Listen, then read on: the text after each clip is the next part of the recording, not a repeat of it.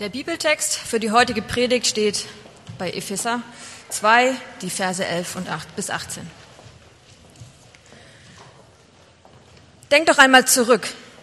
Ihr wisst ja, dass ihr wegen eurer nichtjüdischen Herkunft die Unbeschnittenen genannt werdet.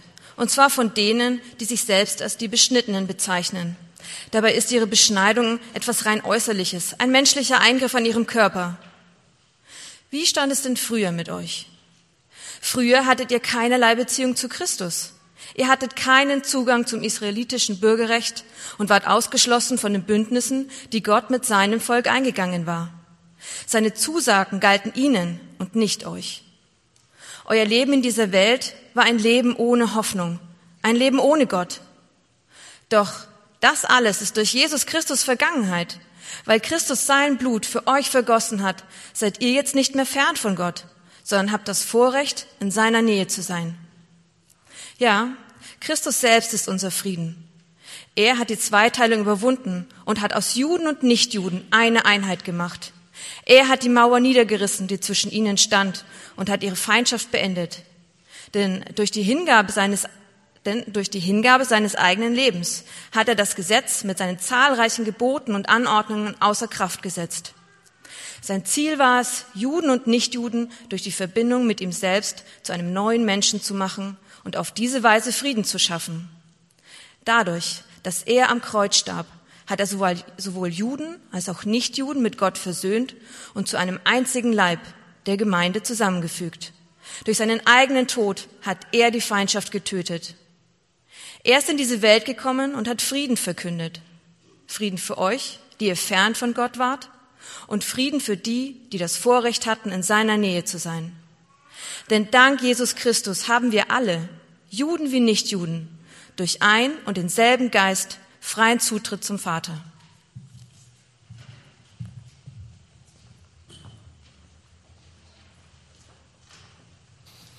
Guten Morgen. Letzten Donnerstag war ich ähm, in der Nähe von unserem Büro in einem kleinen vietnamesischen Straßencafé zum Mittagessen. Und ich glaube, dass äh, die haben die beste Reisnudelsuppe der ganzen Stadt. Die war wirklich lecker. Und ich saß ähm, an dem Tresen, der, da, da war die Fensterscheibe, man konnte so auf die Straße gucken, aufs Schulterblatt und da war der, auf Schulterblatt, da war der Tresen. Und ich saß dann da, das war der einzige Platz, wirklich noch im ganzen Lokal, weil so viele Leute da halt ihr Mittagessen gegessen haben. Und neben mir saßen zwei Männer. Und weil das alles so eng war und so lecker und wir haben gekuschelt so ein bisschen und, und neben mir, äh, die beiden Männer haben ein Gespräch geführt. Und das konnte ich nicht überhören. Und, und ähm, sie, waren, sie konnten sehr gut Deutsch, aber sie waren offensichtlich aus einem anderen Land. Werdet ihr gleich merken an dem Gespräch, weil sie haben über Sachen geredet. Ich, hab, ich musste dazuhören. Ich musste einfach zuhören, habe meine Suppe gelöffelt und habe zugehört. Und der eine hat gesagt, also ich, ich will Tom tot sehen. Also mit einer Stimme. Und der andere immer, psst, leise, mach's nicht so laut. Ich kann ihn, ich kann ihn nicht, das ist der Letzte, das ist das Letzte. Das ist so ein Idiot, so ein... Und diese ganzen weißen Männer, ich will die alle tot sehen. Ich will eine Kugel in den Kopf sehen. Hat er wörtlich gesagt. Und noch ganz andere, zwei Sachen, zwei Sätze später hat er gesagt, und Netanyahu auch. Den will ich, warum, es ist mal Zeit, dass die Konservativen jetzt die erste Kugel kriegen. Und so ging das ganze Gespräch weiter. Es ist nicht ausgedacht, ist tatsächlich passiert. Mitten in der Schanze am Donnerstagmittag in Hamburg. Und, ähm, und der andere mal, psst, psst, flüster, nicht so laut. Und der andere, ich flüster doch schon, so. Ja, die beiden. Und ich wusste, ich bin dann, hab mal aufgegessen, bin rausgegangen, wusste gar nicht, was ich ihnen sagen sollte zum Abschied und ähm, habe auf Wiedersehen gesagt, schönen Tag euch noch. So und ähm, und ich ich glaube, wir merken das alle, dass im Moment die die die Welt ganz schön Kopf steht, oder? Also egal, ob das im vietnamesischen Restaurant ist um die Ecke oder in den Medien oder sonst wo, die Welt, jeder ist gerade gegen jeden. So fühlt sich das an. Äh, jeder will den anderen irgendwie weiter unten sehen als sich selbst, ja? Oder? Die, die Europäer gegen den Rest oder die Amerikaner gegen den Rest oder die Weißen gegen die Schwarzen. Ist immer noch überall so. Ja, die Guten gegen die Bösen. Ja, der Westen gegen den Osten so und so weiter. Und, oder die Reichen gegen die Armen oder die Religiösen gegen die Nicht-Religiösen. Oder noch viel besser, die Religiösen gegen die anderen Religiösen. Und, und das, ja, die Kirche gegen die Kirche und so weiter. Wir sind ja ein bisschen besser als die anderen. Das ist überall. Die, die Schicht gegen die Schicht, diese soziale Schicht gegen die und so weiter. Die, die Frauen gegen die Männer. Und die Briten gegen den Rest. Ja, den muss ich. Den muss ich sagen. Wir sind heute mitten im Epheserbrief und gucken uns den Epheserbrief an. Und ihr erinnert euch vielleicht, wenn ihr ein, zwei Mal schon hier wart in den letzten Wochen, an das, an das Ende des ersten Kapitels vom Epheserbrief. Paulus betet, das ist ein Gebet und Paulus betet, dass wir Gottes mächtige Kraft, Gottes unheimlich starke Kraft, dass wir die, dass die in diese Welt kommen, dass wir sie sehen können. Dafür betet er dass wir das spüren, dass wir das erleben, dass wir Gottes Kraft in unserem Leben hier oder in mir drin, dass wir die leben, dass wir die sehen können. Ja, wie die, wie, er, er betet darum, dass wir sehen, wie Gottes Kraft in dieser Welt arbeitet, wie es funktioniert. Und heute sehen wir eine der Hauptsachen, wie wir sicher sein können heutzutage, jetzt, dass Gottes Kraft wirklich hier ist. Dass Gottes Kraft wirklich funktioniert, dass Gottes Kraft wirklich hier ist. Und das ist, dass innerhalb der Kirche innerhalb der Gemeinde Menschen miteinander auskommen und in Frieden leben und sich sogar mögen, die außerhalb der Kirche und außerhalb der Gemeinde niemals zusammen sein würden. Das ist der Punkt von Paulus, des ganzen Kapitels, was wir gerade gelesen haben. Ja? Und Paulus sagt, wenn das nicht da ist, das ist eines der Hauptprobleme der Menschheit. Das ist das oder eines der Hauptprobleme der Menschheit. Und Gott kommt und kümmert sich darum. Das sagt er uns. Okay? Und dafür habe ich drei Punkte. Was ist dieses Problem eigentlich? Wo kommt das her? Was ist das Problem? Was ist Gottes Lösung und wie macht er das? Wie gibt er uns dieses, diese Lösung an die Hand? Ja? Also was ist das Problem? Wir sehen das eigentlich in Vers 11 bis 15. Und Paulus benutzt hier im Text die Juden und die Heiden, die Beschnittenen und die Unbeschnittenen als Beispiel. Es ist ein Beispiel. Er nimmt das als Fallstudie. Und er sagt hier in Vers 11, da sind die Juden, die Beschnittenen und die Unbeschnittenen, Juden und die Heiden sind verfeindet. Die haben Feindschaft, steht da, Vers 11. Oder es gibt eine Mauer der Feindschaft zwischen den beiden, Vers 14. Und diese, dieses Wort Feindschaft, was da steht, im Griechischen eigentlich, was das eigentliche Wort ist, äh, das eigentliche Wort, was da steht, ist Hass. Die hassen sich. Das ist nicht nur ein bisschen Feindschaft, ja, Feindschaft ist auch schon Hass, aber das, das, das ist so ein krasses Wort. Die hassen, sie hassen sich. So, warum gibt es diesen Hass zwischen Juden und Heiden? Was meint ihr? Was sagt Paulus? Es ist wegen diesen ganzen Gesetzen und Geboten und Vorschriften, sagt er. Das ist diese Sache, die diese Mauer geschaffen hat. Äh, und wir sagen, hä, warum? Äh, diese Gesetze, das war, war doch eigentlich was Gutes, oder? Das kommt doch von Gott. Gott hat denen das doch gegeben. Das war doch eigentlich was Gutes. Diese mosaischen Gesetze ganz am Anfang, ähm, das Alte Testament, die Regeln, die Vorschriften über ein heiliges Leben. Die Juden bekamen doch diese Gesetze als Geschenk für, für sich, oder? Und durch sie sollten sie sozusagen ein gutes, ein göttliches Volk sein, ein heiliges Volk sein und den anderen, allen anderen Völkern zeigen, wie Gott sich das wünschte. Das sollte doch ein Segen sein für die Juden und für alle anderen auch. Wie oft wird im Alten Testament gesagt, dass Israel ein Licht für alle anderen Völker ist, ein Licht für alle anderen Länder ist und so weiter. Hier wird uns gesagt, aber hier im Text wird uns gesagt, in der Realität wurden, wurde das der Grund, diese Gesetze, diese Gebote, dieses Gute eigentlich, wurde der Grund für den ganzen Hass. Steht hier. Denn die Juden fingen an, die Heiden zu verachten, weil sie nicht das Gesetz hatten. Wir haben das Gesetz, ihr nicht. Und sie verachten die. Und die Heiden, also die anderen, verachteten dann die Juden, weil sie sie verachteten. Kreislauf. Immer nicht gut. Und es, Leute, es gibt nichts Schlimmeres als jemand, der dich verachtet, oder? Der dich richtig mit. Und infolgedessen gab es eine Feindschaft, gab es Hass. Und dieses gute Geschenk von Gott, was er eigentlich den Juden am Anfang gegeben hat, wurde der Grund zwischen Hass zwischen diesen Menschen. Und wie gesagt, Paulus benutzt dieses Beispiel, dieses Juden-Heiden-Problem als Beispiel, um etwas Universelleres darzustellen. Aber was will er sagen? Und jetzt wird's interessant für uns. Was will er sagen? Pass auf, er, will, er sagt Folgendes. Wenn Gott uns gute Sachen gibt, wenn Gott uns Gaben gibt, Fähigkeiten, so wie er uns gemacht hat, er, er steckt unheimlich viel Sachen in euch rein und ihr seid unglaublich fähig, gut und und gabenvoll. Ihr habt Stärken. Und Gott gibt uns die. Und irgendwas passiert in unserem menschlichen Herzen. Irgendwas passiert da, dass diese guten Sachen nimmt und sie zu einem absoluten Wert macht. Sie, sie hochhebt, sie erhebt und uns dazu bringt, auf andere runterzuschauen, die das nicht haben. Und in irgendeiner Form verachten wir die anderen. Die gute Sache, die wir haben, die Gestärke, die, die, die, das Geschenk, die Gabe, die wir haben, wird dann zur Grundlage, der Grund für ja, Verachtung, erhobene Nase, Feindschaft, Abneigung, Hass. Das ganze Programm.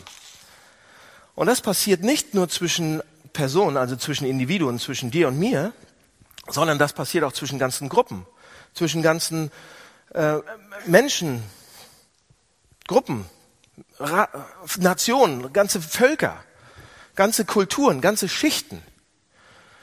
Ja, und, und was hier gesagt wird, ist die Art und Weise, wie wir unsere Identität stärken, wie wir sie aufbauen, die Art und Weise, wie wir uns selbst definieren, die Art und Weise, wie wir unser Selbstgefühl aufbauen, unser Selbstwertgefühl aufbauen, ist, indem wir die guten Sachen haben, ne, nehmen, die wir haben, die guten Sachen, die tollen Sachen, die Stärken, was uns besonders macht, und wir heben die hoch, wir überbetonen die und schauen dann auf andere Leute runter.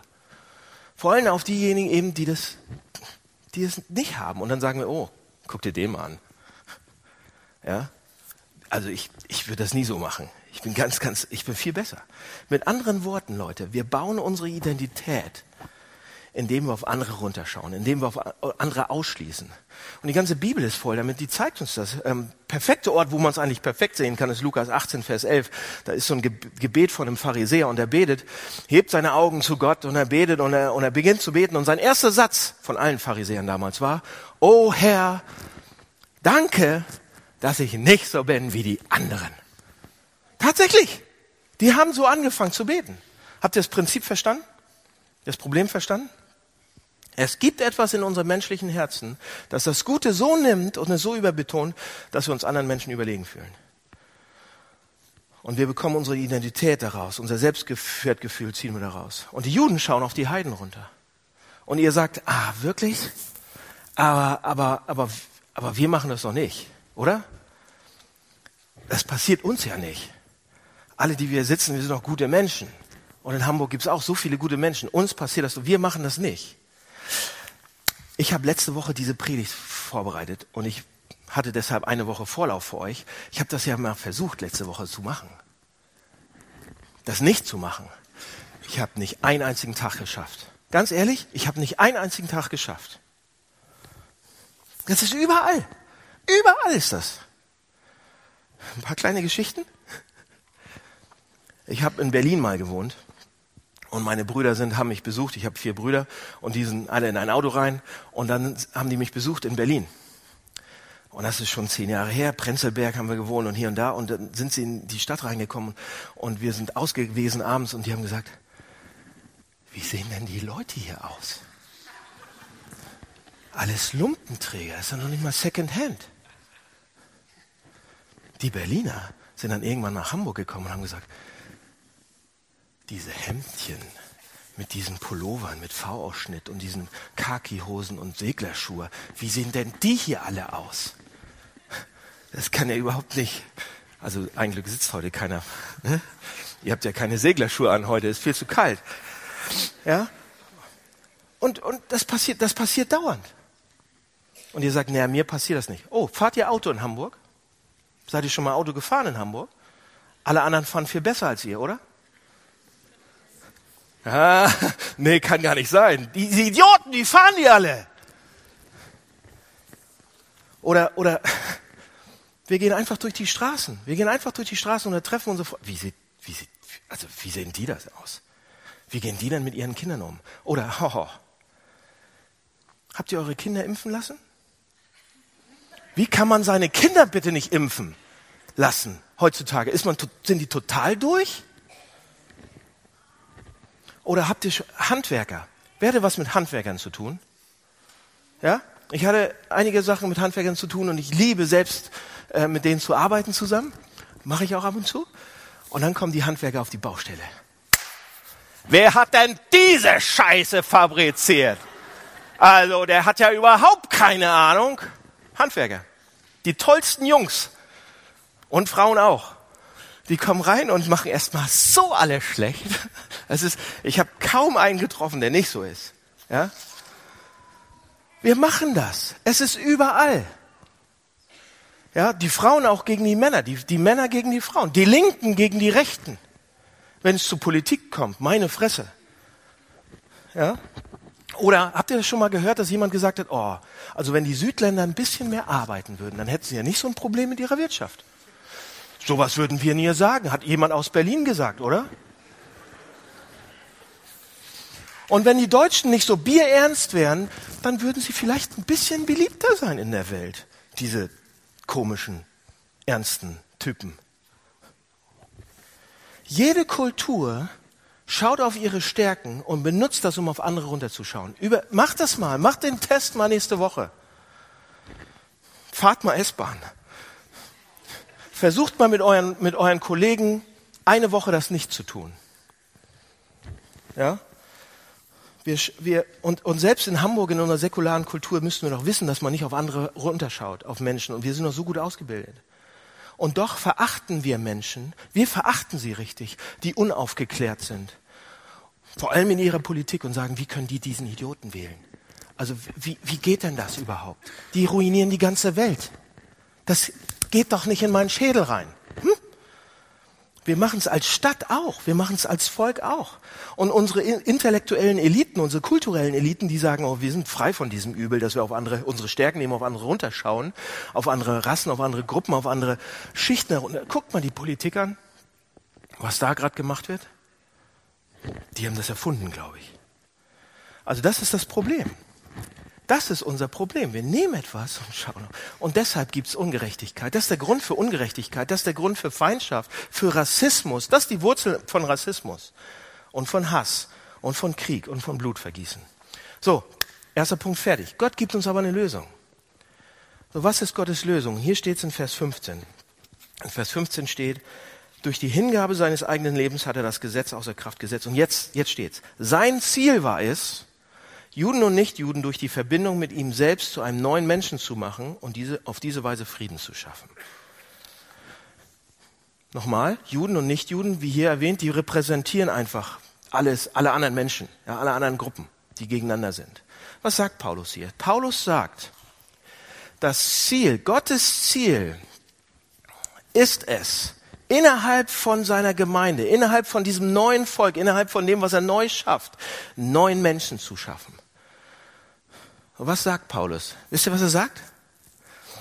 An, angenommen, ihr seid Türken. Oder angenommen, ihr seid Griechen oder Chinesen oder Franzosen oder Deutsche oder Amerikaner. Und ihr habt all diese Gemeinsamkeit mit allen anderen. Türken, Griechen, Japanern, wie auch immer. Ihr habt die gleiche Kultur, ihr habt die gleiche Hautfarbe, ihr habt die gleiche Sprache und so weiter. Und ihr habt all diese Verbindungen mit allen Leuten aus eurer Kultur, aus eurem Volk sozusagen. Und er, Paulus sagt jetzt, wenn ihr Christ werdet, dann ist das nicht mehr so wichtig, sondern die größte Verbindung, das tiefste, was euch jetzt ausmacht, sagt Paulus, ist, dass ihr Christ seid.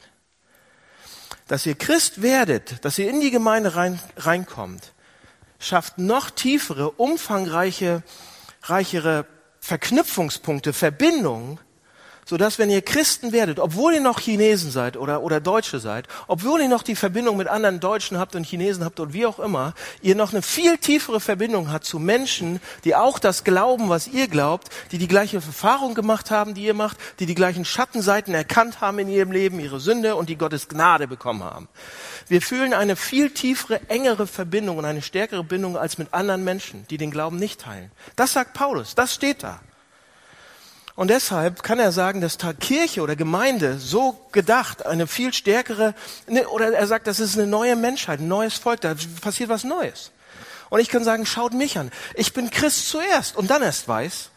Ich bin Christ zuerst und dann erst Deutsch. Ich bin Christ zuerst und dann erst akademisch gut ausgebildet. Ich bin Christ zuerst und dann erst andere. Das bedeutet, dass ich eigentlich mit, nee, nicht eigentlich. Das bedeutet, dass ich mit einer armen, alleinerziehenden Mutter in Soweto, in einem schwarzen afrikanischen Township in Südafrika, die auch Christ ist, eine engere Verbindung habe, ein engeres Verstehen, eine engere Geschwisternschaft sozusagen, die ich mit ihr fühle, als wenn ich mit Leuten zusammen bin, mit denen ich aufgewachsen bin, aus der gleichen Straße, der gleichen Schule, gleiche, gleiche Hautfarbe und so weiter. Ja? Ähm, vor einigen Jahren war ich auf einer Konferenz von unserem Netzwerk City to City. Das ist ja Gemeindegründung wie das Hamburg-Projekt, nur in allen Städten, Großstädten Europas. Und da gab es so eine Konferenz. Und da waren eben auch Gemeindegründer von überall dabei. Und, ähm, und einer kam dann irgendwie nach der Konferenz zu mir und hat gesagt, weißt du Daniel, ich muss mit dir reden. Mein Opa hat gegen Nazis gekämpft. Und, und er hat die Deutschen gehasst. Und ich hasse dich auch. Am Anfang der Konferenz, ich konnte nicht in die, in die Augen gucken. Der war so alt, der ist so alt wie ich. Und er hat gesagt, wir, haben, das, das ist so in meinen Genen drin, das, ist, das wurde mir so eingeimpft. Und es tut mir leid. Ich hasse dich. Ich habe dich gehasst. Aber jetzt, nach dieser Konferenz, weil wir zusammen als Brüder zusammengekommen sind, und er kam zu mir und hat gesagt, das darf nicht mehr sein. So, du bist mein Bruder. Und wir sind beide Christen. Wir brauchen beide Gnade. Wir brauchen beide das Evangelium. Wir brauchen es beide. Und wir haben uns in die Arme genommen und haben geweint zusammen. Und wir sind heute die engsten Freunde und mögen uns sehr, sehr. Und er ist aus Holland.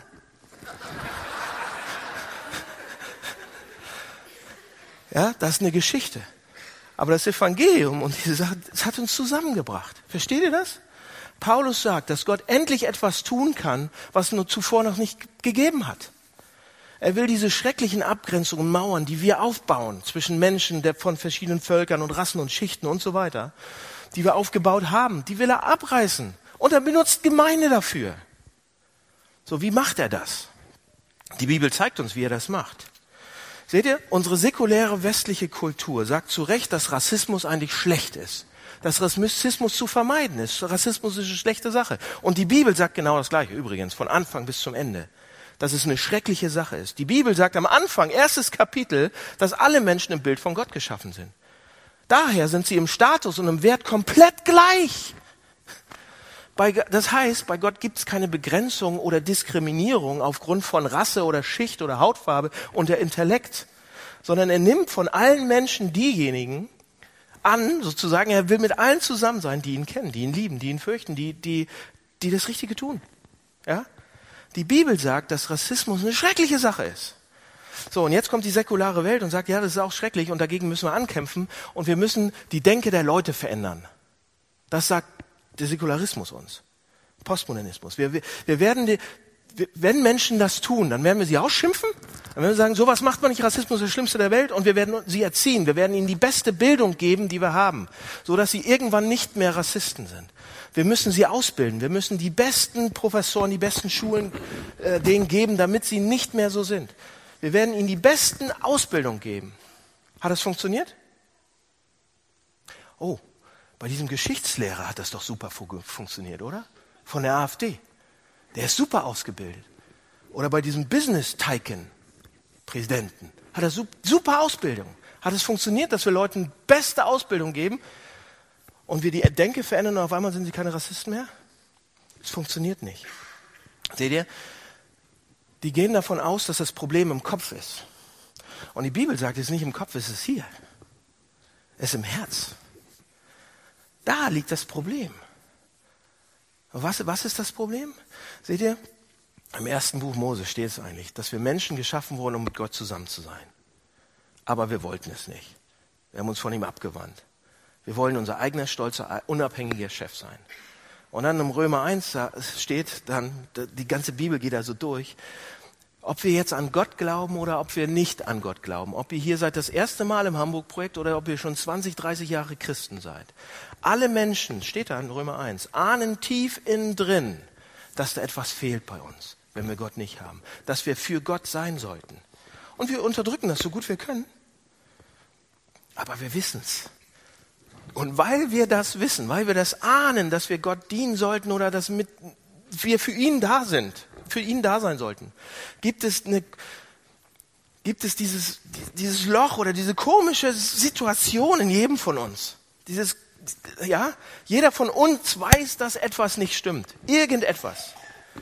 Und das ist, und das ist grundlegend. Und deshalb, anstatt uns zu Gott zu wenden und zu Gott zu gehen, versuchen wir alles, irgendwas zu bekommen, was unsere Identität steigern würde oder stärken würde.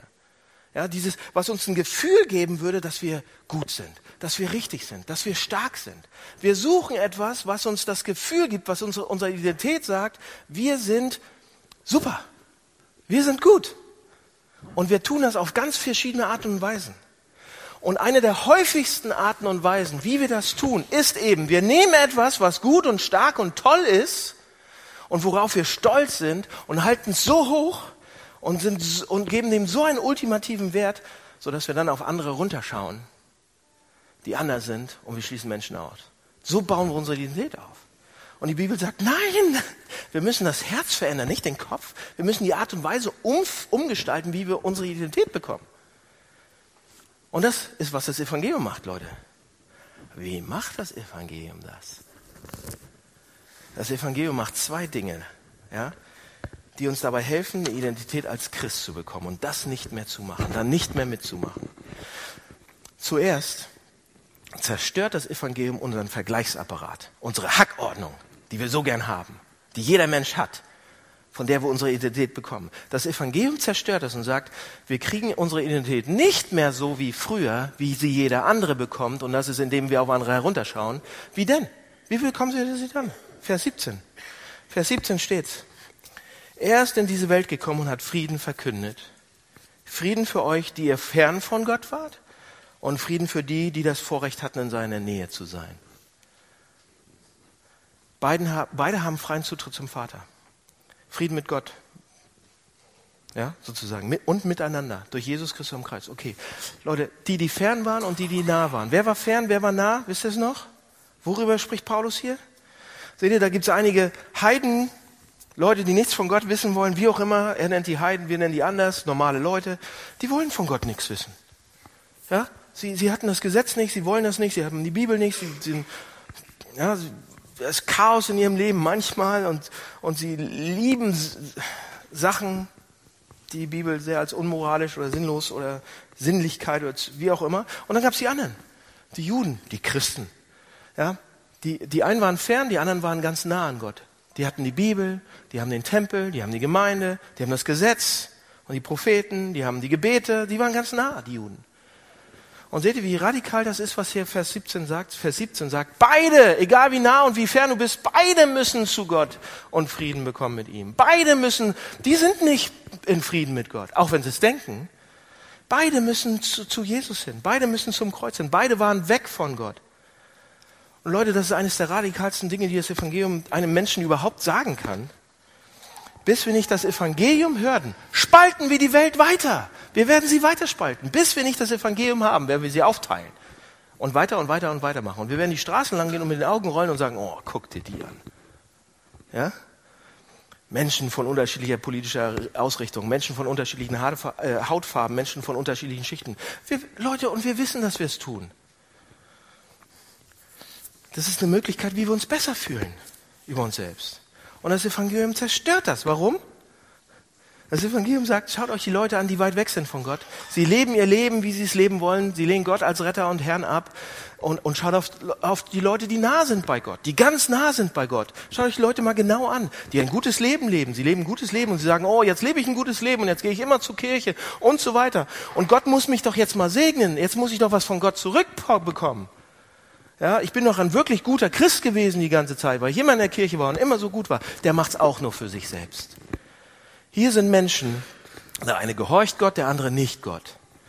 Beide sind selbstzentriert. Beide machen es für sich selbst. Beide teilen die Welt auf, gut und schlecht und so weiter. Sie sind beide arrogant. Sie tun es auf eine Weise, die, die, die tatsächlich zur Spaltung der Menschheit und zur Feindschaft, die das fördert. Jahrhundertelang haben Christen das auch gemacht. Sie sind beide selbstgerecht. Sie sind beide ihr eigener Retter und Herr und fühlen sich deshalb ein bisschen besser, weil sie das machen, wie sie es machen. Und das Evangelium sagt, stopp! Evangelium sagt, Schluss mit Rangordnung. Schluss gut und schlecht. Schluss damit. Schluss mit Hackordnung.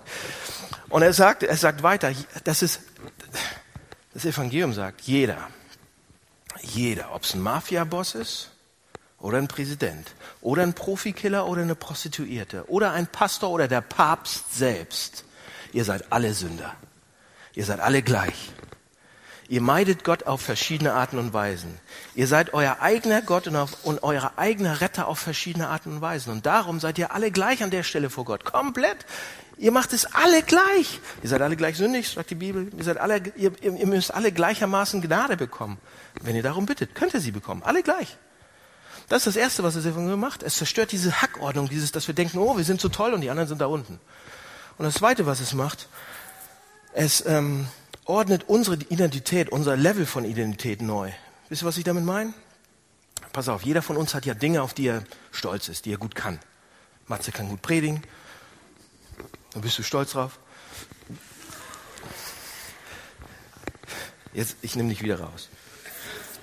Ja, ich kann es auch, ich bin stolz darauf und wir, wir, wir alle haben Sachen, Fußball spielen, ich kann super Fußball spielen, nicht mehr. Wir alle sind stolz auf Sachen, die wir sehr, sehr, sehr gut können. Ja, und die uns zu dem machen, wer wir sind. Also, lasst uns mal einfach annehmen, jetzt als Beispiel, dass ihr auf eure Familie oder auf eure Herkunft oder auf euer Land sehr stolz seid, dass ihr das sehr gut findet. Ihr seid sehr glücklich, Türken zu sein oder Deutsche zu sein oder Französisch oder Amerikanisch und diese oder Schwäbisch. Oder ihr seid sehr froh, Hamburger zu sein. Ja, sind wir. Wir sind sehr froh, Hamburger zu sein. Hier spricht man immerhin ein besseres Deutsch als in Schwaben oder Sachsen oder Berlin. Und unsere Herkunft ist ein Teil dessen, was wir fühlen, worauf wir stolz sind, okay? wir, wir hatten diese Herkunft oder wir haben diese gute Ausbildung oder wir sind an dieser guten Schule und so weiter. Wir haben diese Karriere und darauf sind wir stolz. Das sind gute Dinge normalerweise. Aber dann passiert Folgendes, dass ihr nämlich, wenn ihr euer Leben Jesus Christus gebt, pass auf, wenn ihr Christen werdet und euer Leben Jesus gebt, komplett von ihm akzeptiert werdet und komplett von ihm angenommen werdet, so dass der Herr des Universums euch vergibt, euch begnadigt, euch, und das macht er nicht nur, sondern er nimmt euch, er, er, er sich an euch, er wird verrückt nach euch. Und er sieht euch als vollkommen und gerecht an wegen, wegen Jesus Christus. Er sieht euch an, als wenn ihr strahlt die ganze Zeit. Wenn ihr Christen geworden seid, dann sieht euch Gott, als wenn ihr, als wenn ihr leuchtet vor ihm. Ja? Als wenn ihr eine Schönheit seid, charakterlich und äußerlich. Ihr seid seine Lieblingskinder. Und wenn das reinsickt, diese Bestätigung, dieser Zuspruch, Leute, der kann so mächtig sein, der ist so mächtig, dass das zum Grund, zum Fundament unseres Lebens geht, darunter geht und alles andere relativiert. Ja, es ist schön, Hamburger zu sein. Es ist schön, Hochdeutsch zu sprechen. Halbwegs. Es ist schön, Türkisch oder Französisch zu sein. Es ist großartig, einen tollen Job zu haben und erfolgreich zu sein und der Manager zu sein. Aber alle diese Dinge sind blass im Vergleich zum Evangelium. Blass, das Evangelium, Leute, das befreit. Wenn Gott euch so ansieht, wenn Gott euch so begnadigt, das befreit. Und wir sind dann nicht mehr nur in unserer Kultur und müssen so eingesperrt oder an unseren Beruf gekettet, den brauche ich unbedingt oder die, mit der Politik verknüpft. Wir brauchen das nicht mehr, um ein gutes Gefühl über uns selbst zu haben. Paulus sagt, Paulus sagt uns, wir würden keine Rassisten mehr sein, wir würden einen, einen Menschen nicht mehr nach seiner Hautfarbe beurteilen. Wir könnten kein Rassist sein, wenn wir die Implikation des Evangeliums verstanden hätten oder verstanden haben. Unsere, unsere Identität wird verändert. Die wird umstrukturiert. Die Hackordnung ist weg.